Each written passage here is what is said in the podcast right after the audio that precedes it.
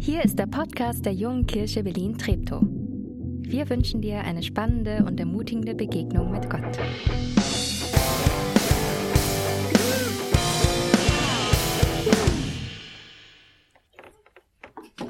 Guten Morgen. Ich bin Nathanael und ich rede heute über die Hölle. Äh, also, heute ist der letzte Sonntag, ähm, an dem ich hier bin. Nein, der letzte Sonntag, äh, hoffentlich nicht. Der letzte Sonntag im äh, Kirchenjahr, im evangelischen Kirchenjahr. Und der Sonntag heißt Toten- bzw. Ewigkeitssonntag. Und ich finde es sehr, sehr, sehr gut, eine, eine gute Tradition, bevor man in den Advent geht, der, der ursprünglich auch eine Zeit eigentlich des, des Wartens. Advent heißt viel wie Ankunft und, und in, in eine Zeit, in der man wartet ähm, auf den, der kommt, auf Jesus, der an Weihnachten dann geboren wird, dessen Geburtstag wir an Weihnachten feiern. Am Ende des Jahres eine Zeit, um bewusst mal anzuhalten, innezuhalten, auch mal die Frage zu stellen, ja, woher komme ich denn, wohin gehe ich denn? Und ähm, ich weiß noch, ich bin in der, in der klassischen Landeskirche in, in Baden-Württemberg groß geworden und da wurde am Toten Sonntag, am Ende des Gottesdienstes, ist mal aufgestanden und dann wurden alle Namen verlesen der Leute, die im letzten Jahr gestorben sind. Und das macht was mit dir, wenn du da stehst und die Namen hörst und merkst so, krass, ja, die sind jetzt nicht mehr hier und, und wo sind die und wie geht's eigentlich mit, mit mir mal weiter? Heute ist der letzte Sonntag im Kirchenjahr, heute ist auch der letzte Sonntag in unserer Predigtreihe Wer sagt denn das? Und als wir die Themenreihe konzipiert haben, haben wir gesagt, ach, das wäre eigentlich auch ein schönes Thema, ähm, was Jesus bestimmt nie gesagt hat, aber ihm immer in den Mund gelegt wird, die Hölle, die gibt es eigentlich gar nicht. Und ich habe mich persönlich sehr gefreut, äh, dass Dirk sich für diesen Gottesdienst und für diese Predigt eingetragen hat. Bin mal gespannt, was du zu sagen hast. Ähm, Dirk ist dann leider kurzfristig auf Dienstreise. Ähm, und dann hat er gesagt, na, ich können wir tauschen irgendwie mit dem. Ich gesagt, klar, kein Problem. Hab dann später erst gemerkt, dass ich ja dieses Thema getauscht habe. Ich finde es ein Thema, über das es sich wirklich lohnt nachzudenken. Und ich denke darüber noch nach und werde es auch nach diesem Sonntag noch tun, weil ich glaube, ich damit noch nicht fertig bin. Und ich will euch mit hineinnehmen in, in das, was ich ähm, entdecke, wenn ich in die Bibel schaue. Das, was ich entdecke, wenn ich den Worten von Jesus Glauben schenke oder versuche, sie nachzudenken. Und ich möchte eine Frage zentral oder mit von einer Frage her zentral beleuchten, diese, diese ganze Thematik, weil es verschiedene Blickrichtungen bestimmt gibt auf das Thema Himmel und Hölle und auch Ewigkeit. Und die Frage ist, die mir immer wieder begegnet und woher sich vielleicht auch dieser Satz in, in den Mund Jesu legen lässt, er hat es doch bestimmt nicht so gemeint, es gibt doch eigentlich keine Hölle, ist nämlich die Frage, wie kann ein Gott, der absolute Liebe ist, bedingungslose Liebe, der alle Menschen liebt, Menschen in die Hölle werfen und sie dort ewig quälen. Wie, wie, Nathanael, wie bringst du die zwei Dinge zusammen? Das geht nicht. Und es gab dann, wie Bille das gerade schon vorgelesen hat, verschiedene Modifizierungen des, dessen, was es wahrscheinlich in der alten Kirche gab und was es im Mittelalter für wundervolle Bilder gab. Ich wollte ganz mitbringen, aber ich fand die alle so ekelig und schrecklich. Dachte ich, es gibt ja auch Kinder hier, ich lasse es mal lieber äh, sein. Ähm, dass Leute sagen, ja, das kann so nicht gemeint sein. Es gibt die Hölle, aber am Ende ist die leer. Die, die, die, die Lehre der, der Allversöhnung. Gott, Gott bringt es schon irgendwie hin. Oder die, äh, die Konditionalisten, die sagen, es gibt, es gibt nur eine bedingte Unsterblichkeit. Also Gott ist der Einzige, der ewig ist. Und der Einzige, der ewig ist und der anderen ewiges Leben schenken kann. Und er schenkt das ewige Leben nur denen, denen er schenken will. Und den anderen gibt es nicht. Die hören auf zu existieren. Ist ja irgendwie kein schöner Gedanke, aber irgendwie zumindest vielleicht versöhnlicher. Zu diesem Gedanken, da ist da ist inmitten des Himmels und der Herrlichkeit, gibt es irgendwo ein Verlies, gibt es irgendwo einen Kerker, gibt es irgendwo einen Ort, wo Menschen qualvoll leiden und schreien in Ewigkeit. Und wir machen Happy Clappy Party im Himmel. So. Wie, wie, wie, wie soll das gehen? Ich möchte ganz am Anfang sagen, oder wenn Menschen mich fragen, was ich glaube, wie die Hölle ist, was ich glaube, ob es die Hölle gibt, dann antworte ich gerne, ich glaube, dass die Bilder von einem Ort, an dem das Feuer lodert und Menschen qualvoll schreien, nur eine Bildersprache ist, die die Bibel verwendet. Und dann merke ich mein Gegenüber so, uh, gut, dass du sagst, habe ich, hab ich mir auch gedacht. Und dann sage ich, aber ich glaube, es ist eine Bildersprache für etwas, das noch viel schlimmer ist als Feuer. Und dann heißt, äh, was, wie? Wenn Jesus über die Hölle redet, dann gebraucht er ein, ein, ein Wort, das, das Gehenna heißt. Und Gehenna war ein Ort ähm, in der Nähe von Jerusalem, das, das, das, ein, ein Tal, das Gehenna-Tal, ähm, in, in dem Götzendienst betrieben wurde, in dem Kinder geopfert wurden, in dem Tiere geopfert wurden, in dem es unglaublich auch gestunken haben muss, wo, wo auch der Müll lagerte, wo wilde Tiere waren, wo Heulen und Zähneklappern waren. Und Jesus sagt, wenn ihr eine Vorstellung wollt von dem, wie Hölle ist, was Hölle ist, dann, dann, dann schaut nach Gehenna.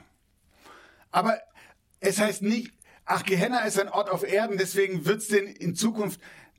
Nein, die Bibel, wenn, wenn, wenn es Dinge gibt, die man nicht erklären kann, die, wo die Worte fehlen, dann, dann kommen Bilder zur Sprache, dann ist es ein Versuch zu beschreiben. Wenn ihr einen Eindruck gewinnen wollt, dann schaut dorthin. Die Hölle ist kein Ort, und das will ich am Anfang für mich klarstellen und für dich klarstellen, die Hölle ist kein Ort, wo Gott Menschen quält, die ihm nicht als Gott verehren.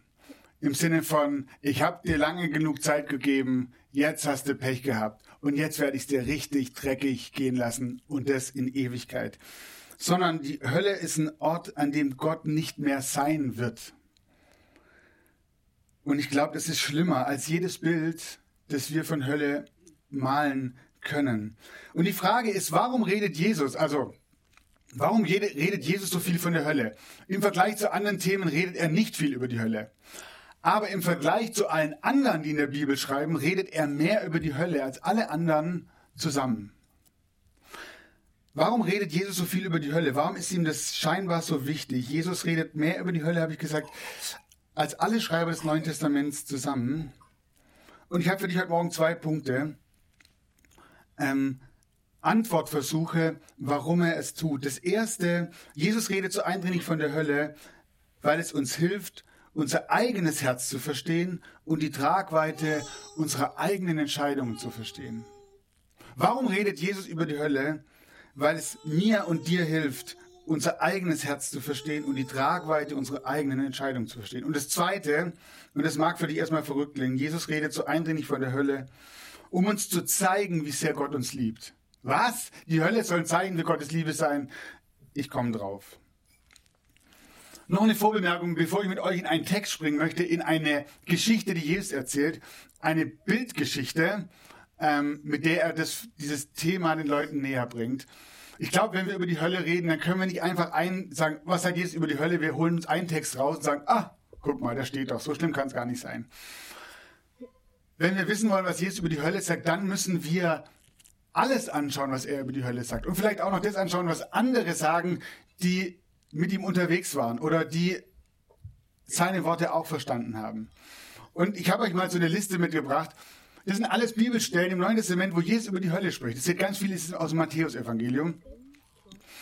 Da gibt es viel zu lesen. Und vielleicht wäre es ja mal interessant, wenn jemand sagt, ach, lass uns mal eine Gruppe machen, die mal über, sich über die Hölle unterhält. Lass uns die Bibelstellen anschauen. Aber für heute Morgen habe ich einen Text herausgesucht, wo ich glaube, ich vernachlässige die Texte nicht, und ich habe im Hinterkopf, ich will sogar den gesamtbiblischen Kontext im Hinterkopf behalten, aber eine Geschichte, die genau diese beiden Punkte verdeutlicht und klar macht, was Jesus meint oder warum Jesus so viel über die Hölle redet. Und es ist ein Text aus dem Lukas-Evangelium Ähm, und das ist ein bisschen längerer Text und ich lese euch den einfach mal vor. Der erzählt Jesus eine Gleichnisgeschichte, eine Bildgeschichte, die nicht den Anspruch hat, den Leuten zu zeigen, ach so ist es in der Hölle, sondern vielmehr zu zeigen, hier gibt es etwas zu lernen, was ich darüber zu sagen habe. Folgendes. Es war einst ein reicher Mann, ich muss hier angucken, gibt ja Halsschmerzen sonst. Es war einst ein reicher Mann, der kleidete sich in Purpur und, und, und feinsten Leiden und lebte Tag für Tag herrlich und in Freuden. Vor dem Tor seines Hauses lag ein Armer. Er hieß Lazarus. Sein ganzer Körper war mit Geschwüren bedeckt. Er wäre froh gewesen, wenn er seinen Hunger mit dem hätte stillen können, was vom Tisch des Reichen fiel. Aber nur die Hunde kamen und leckten an seinen Wunden. Schließlich starb der, der Arme. Er wurde von den Engeln zu Abraham getragen und durfte sich an dessen Seite setzen oder andere Übersetzung in Abrahams Schoß. Auch der Reiche starb und wurde begraben. Im Totenreich litt er große Qualen. Als er aufblickte, sah er in weiter Ferne Abraham und an dessen Seite Lazarus. Vater Abraham, rief er, hab Erbarmen mit mir und schick Lazarus hierher.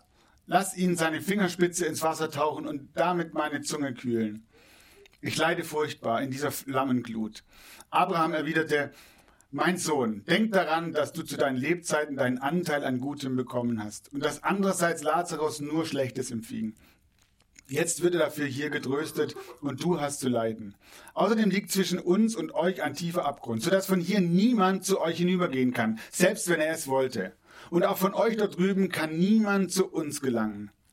Dann, Vater, sagte der Reiche, schick Lazarus doch bitte zu meiner Familie meines Vaters. Ich habe nämlich noch fünf Brüder. Er soll sie warnen, damit sie nicht auch an diesen Ort der Qualen kommen.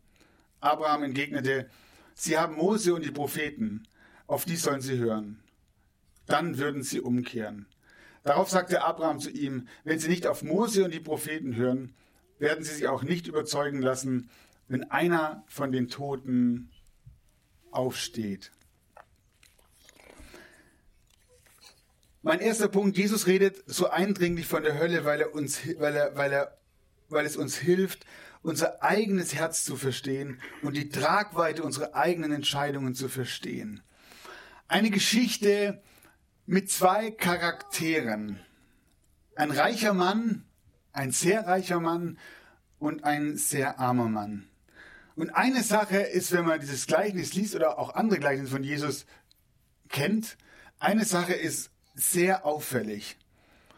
Es ist die einzige Geschichte, das einzige Gleichnis, in dem der ein Charakter einen Namen trägt, nämlich Lazarus. Und man könnte meinen, wenn Jesus in dieser Geschichte eine Geschichte erzählt, wo die Protagonisten Namen tragen, dann hat der zweite bestimmt auch einen Namen, aber der zweite hat keinen Namen. Es ist nur der reiche Mann. Ich glaube, Jesus hat nicht zufällig er hat es nicht zufällig so gewählt, dass der eine einen Namen trägt und der andere keinen. Warum ist es so? Warum trägt einer einen Namen, der andere keinen? Der reiche Mann, von dem Jesus erzählt, der war bestimmt zur damaligen Zeit kein Atheist oder Heide. In diesem Kontext, in dem Jesus gelehrt hat und lebte, war dieser Mann Jude. Mit hoher Wahrscheinlichkeit glaubte der reiche Mann an den Gott der Bibel. Er betet zu Gott, er hält die Gebote Gottes aber ist in der Hölle ohne Namen. Warum? Vers 25, ich habe jetzt keine Versangaben in diesem Text, aber da heißt es, Abraham erwiderte, mein Sohn, denk daran, dass du zu deiner Lebzeiten deinen Anteil an Gutem bekommen hast. In anderen Worten, du hattest deinen Anteil an Gutem bereits. Das Beste, das worauf du dein Leben aufgebaut hast, Du hast es bereits gehabt. Die Identität, die sich der Mann erarbeitet hat, die, die Identität, worauf er sein Leben gebaut hat, war letztlich sein Reichtum. Am Ende seines Lebens konnte er nichts mitnehmen und weil er seine Identität auf den Reichtum aufgebaut hat, hat er auch keine Identität mehr. Er ist namenlos. Sören Kierkegaard, der ist dänischer Philosoph und, und Theologe, der hat mal eine Definition von Sünde genannt. Der hat sehr damit gerungen, was ist denn eigentlich Sünde? Und ja, gegen Gottes Gebote zu verstoßen, das ist nicht richtig und das ist auch Sünde. Aber er sagt, was ist denn die, die, die, die Essenz, die, die, die, die, die Definition von Sünde im, in ihrer eigentlichen ursprünglichen Bedeutung. Und ich, ich liebe seine Definition. Ich glaube, es ist die Definition, die die Bibel auch gibt. Die Definition von Sören Kierkegaard, was Sünde ist, deine Identität, dein Leben auf etwas aufzubauen, das nicht Gott ist. Sünde ist, dein Leben und deine Identität auf etwas aufzubauen, das nicht Gott ist. Wenn das Gute, das Gott gibt, zum Absoluten wird in deinem Leben, dann betreibst du Götzendienst. Wenn das Gute, das Gott mir schenkt, nicht mehr etwas Gutes in meinem Leben ist, sondern zum Absoluten wird, dann betreibe ich Götzendienst. Wenn Besitz, Karriere, Familie, Beziehung, Aussehen, vielleicht sogar Nächstenliebe und die Gebote zu halten, nicht ein Gutes, das von Gott kommt für mein Leben, sondern etwas Absolutes wird, das meine Identität ausmacht, dann wird es zu meinem Gott dann fängst du an, das Geschaffene anzubeten anstatt den Schöpfer. Und du baust deine Identität auf etwas auf, was du spätestens am Ende deines Lebens verlierst. Und dann stehst du mit leeren Händen da, ohne Identität, ohne Bedeutung, ohne Namen. Aber es wird noch tragischer. Es wird noch tragischer, wenn man in diese Geschichte schaut. Wer Götzendienst betreibt, das heißt sein Leben auf etwas aufbaut, gründet, das nicht Gott ist, der verfehlt seine eigentliche Aufgabe, die größte Aufgabe, zu der Gott uns berufen hat, nämlich Ebenbilder Gottes zu sein, sein Gegenüber zu sein. Wenn Menschen dem, was nicht Gott ist, von Herzen ergeben sind und es anbeten, dann hören sie mehr und mehr auf, das Ebenbild Gottes wieder zu spiegeln. N.T. Wright, ein britischer Theologe, den ich sehr schätze, hat mal gesagt, es gehört zu den grundlegenden Gesetzen des menschlichen Lebens, dass man das wird, was man anbetet.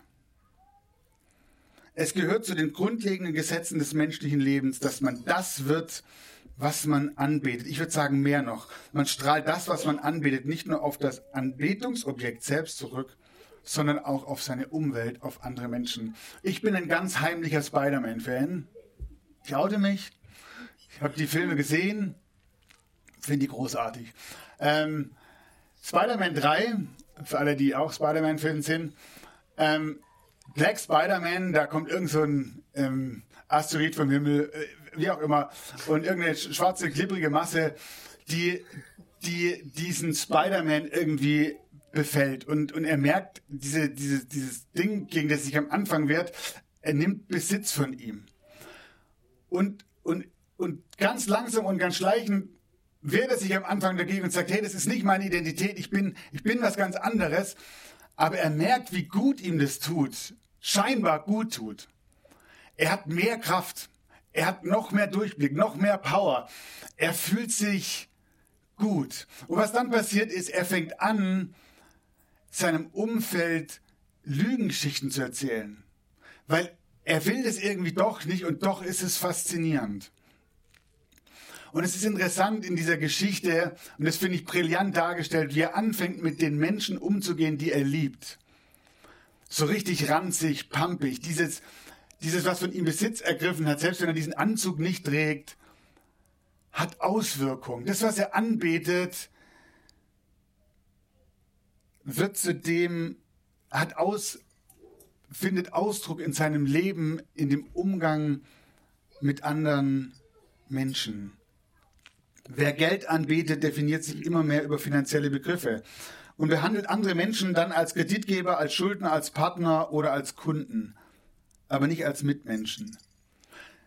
Wer Sexualität anbetet, definiert sich über sexuelle Begriffe. Der redet über Vorlieben, Praktiken, Erfahrungsgeschichten und wird andere Menschen zunehmend als tatsächliche oder potenzielle Sexualpartner behandeln.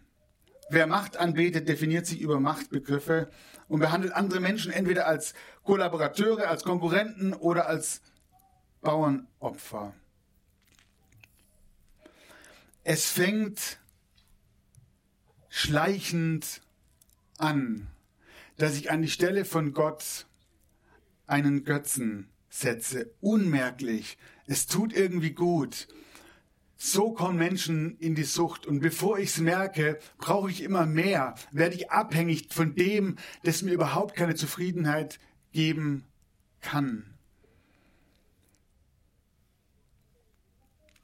Eins haben alle Formen gemeinsam, sie beschädigen die Fähigkeit, das Ebenbild Gottes zu sein. Bei sich selber und bei denen, deren Leben sie berühren. Es geht schleichend und es geht stetig. Und du fängst an, Ausreden zu finden. Du fängst an, diese Welt, in der du gefangen bist, schön zu reden. Das Feuer beginnt zu brennen. Ich glaube, das ist, was die Bibel meint. Und es ist interessant, wenn man diesen Text schaut. Der reiche Mann, der in der Hölle sitzt, Wisst ihr, was der macht? Der ist so gefangen in seinem System. Er sagt, Vater Abraham, schick Lazarus zu mir. Lazarus soll immer noch sein Sklave sein, er hat noch nichts kapiert, worum es geht. Und er sagt auch nicht, Vater Abraham, hol mich aus der Hölle, ich will auch in den Himmel, sondern, hey, schick Lazarus zu mir in die Hölle. Und dann fängt er an zu jammern. Ja, mir hat ja niemand Bescheid gesagt. Ich wusste ja nichts. Dann sei wenigstens so fair und geh raus und sag's meiner Familie, sag's meinen Brüdern. Was schleichend angefangen hat, hat von diesem Mann Besitz ergriffen. Ich glaube deswegen folgendes, es ist dem Menschen möglich, so weit auf Abwege zu geraten und das Flüstern des, der guten Nachricht, alles Auflackern von Gottes Licht, alle Anstöße umzukehren und in die richtige Richtung zu gehen, alle Zeichen der Liebe Gottes so klar zurückzuweisen, dass diese Menschen nach ihrem Tod aufgrund ihrer eigenen Entscheidungen Wesen werden, die einmal Menschen waren, es aber nicht mehr sind. Menschen, die aufgehört haben, überhaupt noch Träger des Ebenbildes Gottes zu sein. Gott schickt Menschen nicht in die Hölle und schon gar nicht, um sie dort zu quälen. Es ist interessant, wenn man diesen Text schaut und man sieht Abraham mit diesem reichen Mann sprechen. Wisst ihr, wer ihn anspricht? Kind, Technon. Er sagt nicht, du hast es verdient, Versager, Sünder, Abschaum, selbst jetzt noch, wird er adressiert als Kind. Gott hat Sehnsucht nach seinen Menschen und er, er wünscht sich nichts mehr, als dass sie mit ihm zusammen leben. Gott lässt Menschen aber los. Gott lässt Menschen gehen. Das macht seine Liebe letztlich aus. Er trennt seine Ebenbilder von denjenigen, die aufgehört haben, Ebenbilder Gottes zu sein. Das ist Gottes Gericht und dann lässt er sie gehen. Aber nicht an einen Ort, an dem Gott sie quält, sondern an einen Ort, an dem Gott nicht mehr sein wird. Und wisst ihr, ich glaube, ich habe keine Vorstellung, wie das ist, wie das sein wird.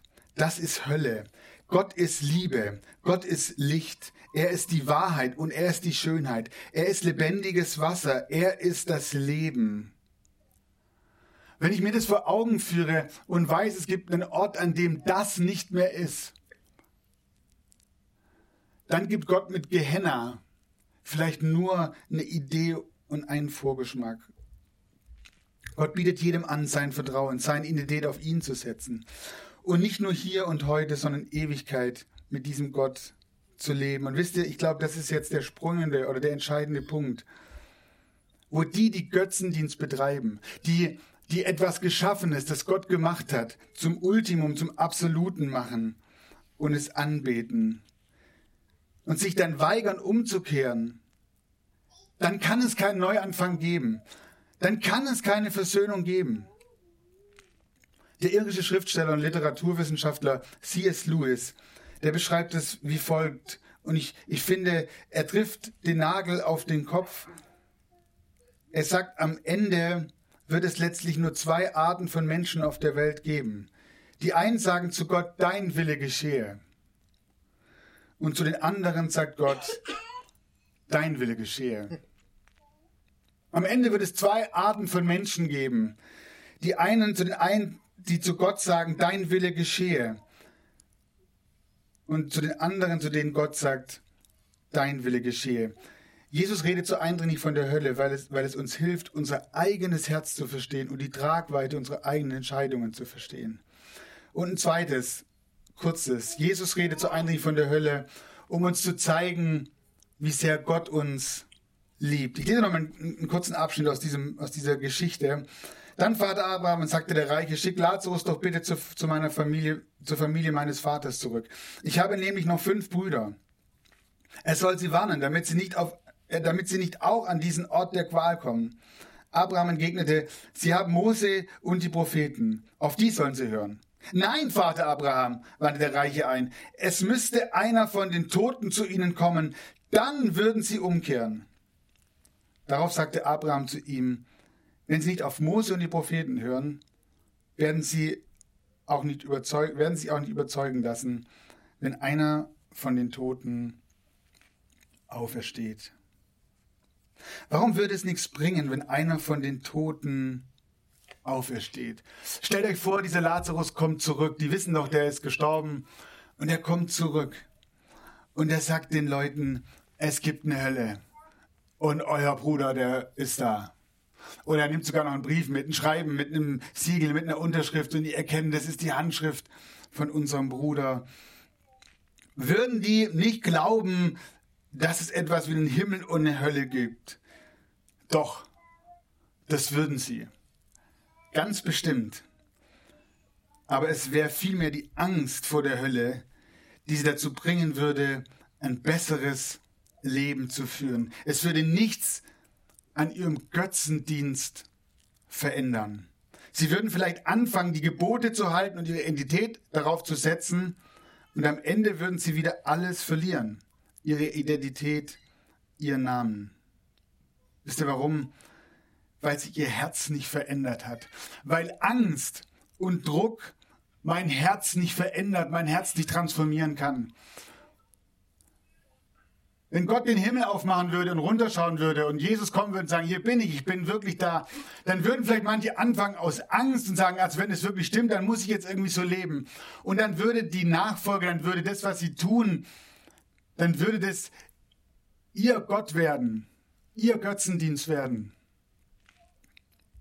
Aber sie hätten nichts verstanden, worum es eigentlich geht, weil Angst davor ihr Herz nicht verändert? Was verändert die Einstellung meines Herzens? Was verändert Menschen in der Tiefe ihres Herzens? Es ist Liebe. Radikale Liebe, bedingungslose Liebe. Aber woher kommen wir? Wie kommen wir an diese Liebe, die unser Herz transformiert und verändert? Wie komme ich dahin? Wenn es der Druck von außen und die Angst vor der Hölle, die übrigens im Christentum so oft gemacht wurde. Man hat geglaubt, wenn man den Menschen mit der Hölle droht, dann leben sie besser, dann leben sie richtig. Und dann haben sie ihre Götzen vielleicht im Geheimen angebetet. Als hätte es irgendwas gebracht. Jesus sagt, ihr braucht keine Totenauferstehung, ihr braucht kein Wunder, um dann aus moralischen und egoistischen Gründen an mich zu glauben und letztlich Götzendienst zu betreiben. Ihr müsst verstehen, warum ich für euch gestorben bin. Hey, und wo finden wir die Antwort auf diese Frage? In den Büchern von Mose und in den Propheten. Und was sollen wir da finden? Was wurde dort denn vorausgesagt? Deswegen feiern wir übrigens ab nächster Woche Advent und in vier Wochen Weihnachten. Da wird vorausgesagt, dass der Messias kommt, dass Gott einen schicken wird, der etwas tut, was keiner vorgetan hat und was etwas verändern wird, was bisher nicht möglich war. Gott schickt seinen Retter und er wird Gottes Liebe zu euch darin zeigen, dass er für euch stirbt. Das heißt, dass er den Fluch des Götzendienstes durchbricht. Jesus sagt, wer an mich glaubt, der wird leben. Wer an mich glaubt, wer mir vertraut, der bekommt eine Identität, die es mit dem Tod aufnehmen kann. Der bekommt eine Identität, die mit dem Tod nicht ausgelöscht wird. Wer nicht den Preis von Gottes großer Liebe zu uns kennt, wer nicht versteht, wie sehr er für mich gelitten hat und was er für mich getan hat, wer nicht an die Hölle glaubt, der weiß nur wenig von der großen Liebe Gottes zu uns, der aus Liebe zu dir und zu mir meine Schuld, meine Sünde auf sich nimmt. Das heißt, er nimmt unsere falsche Identität, die uns von Gott weggeführt hätte. Er nimmt diese falsche Identität und schenkt mir, wenn ich ihm vertraue, wieder diese Identität, Ebenbild Gottes zu sein. Wisst ihr, was das Verrückte ist? Menschen, die versuchen, Gericht und Hölle aus der Bibel zu streichen, um Gott liebenswert erscheinen zu lassen, die tun genau das Gegenteil. Die tun genau das Gegenteil. Indem Jesus durch seinen Tod hinabgestiegen ist in das Reich des Toten, am dritten Tage auferstanden ist, hat er der Hölle die Macht entnommen, dem Tod und dem Teufel besiegt. Wer ihm glaubt und ihm vertraut, baut sein Leben und seine Identität auf etwas Bleibendes, auch über den Tod hinaus. Jesus redet so eindringlich von der Hölle, um uns zu zeigen, wie sehr Gott uns liebt. Amen.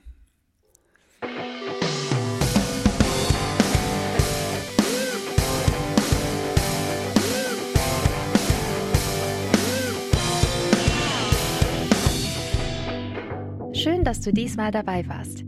Wenn du mehr über den Glauben erfahren möchtest, dann schreib uns gerne an info@jkb-treptow.de oder besuch uns einfach persönlich. Alle Infos findest du unter jkb-treptow.de. Wir wünschen dir eine gesegnete Woche.